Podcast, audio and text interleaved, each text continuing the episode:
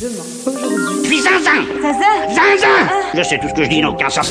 Est-ce que cette question euh, Aujourd'hui, durera autant que l'humanité euh, Peut-être pas? Peut-être. demain. Par Johan Jekyll.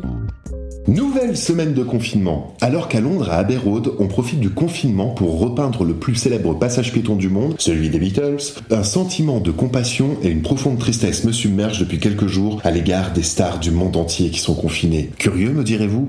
Eh, pas tant que ça. Y a-t-il quelque chose de plus triste au monde qu'une star qui ne brille plus? Oui, alors évidemment, il y a aussi les 5000 migrants qui sont entassés en Grèce, dans un camp prévu pour 1000 personnes et qui brûlent en pleine nuit. Mais tout est une question d'échelle. Et là, c'est par rapport à notre échelle de tristesse à Et là, là, en ce moment, je ressens beaucoup de tristesse pour les stars. Qui n'a pas de compassion pour Laetitia Hallyday en cette période de crise sanitaire? Vous imaginez, vous, le stress? Elle a dû déménager temporairement de sa villa de 650 mètres carrés de Pacific Palisade pour une autre villa pour mieux vivre le confinement. Je ne peux pas m'empêcher d'avoir une pensée pour elle et sa famille. Ils vont devoir retrouver de nouveaux repères dans ce quotidien chamboulé par l'épidémie de coronavirus. Et malgré tout ce stress, elle trouve tout de même le temps de s'adresser à ses 450 000 fans Instagram pour les rassurer et leur dire que tout va bien et qu'elle est bien installée et qu'elle prend ses marques progressivement. Bon, alors elle demande aussi de rester chez eux et de rester positif. Moi, ce que je trouve ironique dans tout ça, c'est que la notion de distance sociale, dont on parle beaucoup en ce moment, eh bien, elle prend tout son sens. Oui, parce que la distance sociale, ça ne date pas du coronavirus. Non, c'est une notion en sociologie qui date de la fin du 19e siècle. Et elle signifie que la société est structurée et divisée par des différences sociales et que ces différences sociales, elles provoquent de l'étrangeté et elles rendent visibles les inégalités. Quand je regarde les stars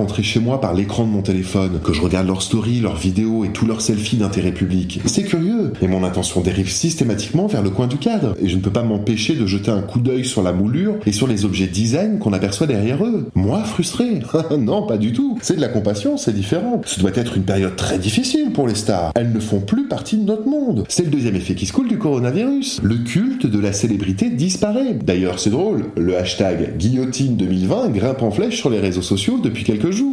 Ce revirement de situation est très curieux, ou peut-être pas, car d'habitude les stars on les aime, on leur pardonne, on économise pour aller les voir chanter en playback dans les arénas, et on s'amuse parfois de leur bouffonnerie. Mais là, en ces temps d'épidémie, alors que la machine sociale se grippe, elles deviennent des cibles à guillotiner. Tiens d'ailleurs, ça me fait penser à Nouna. Je me dis qu'il ne sortira pas indemne de ce confinement. Les conseils du roi du buzz, des fake news et de la blagouze ne passent visiblement plus. Fini la complaisance pour la médiocrité méritocratique. Isolé dans son salon à côté d'une plante verte devant sa webcam sans public comme une vieille actrice porno, il n'a de différence avec moi que l'indécence de son salaire. Et oui, car le coronavirus est une crise étrange, où ne rien faire et arrêter de raconter des conneries aide réellement. Mais le problème, c'est qu'avec les réseaux, ça ne s'arrête jamais. Avant, tu allais au bistrot, tu racontais de la merde, mais à un moment donné, le bistrot, il fermait. Au pire, le lendemain, on se disait, eh, dis donc, Aloula, il a raconté un sacré paquet de merde hier. Ah ouais, il a dit quoi? Bah, je sais pas, j'étais bourré aussi. Et puis point. Et ça s'arrêtait là. Mais là, un peu comme tous les jours qui se succèdent, c'est sans fin.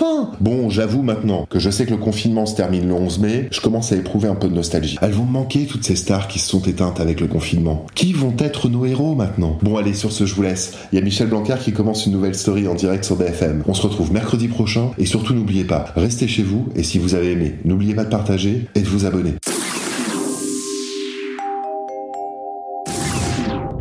Pour réécouter ou écouter ces podcasts, rendez-vous sur toutes les plateformes. Et si vous voulez discuter de ce que nous sommes devenus et inventer demain aujourd'hui autrement, on se retrouve sur Facebook.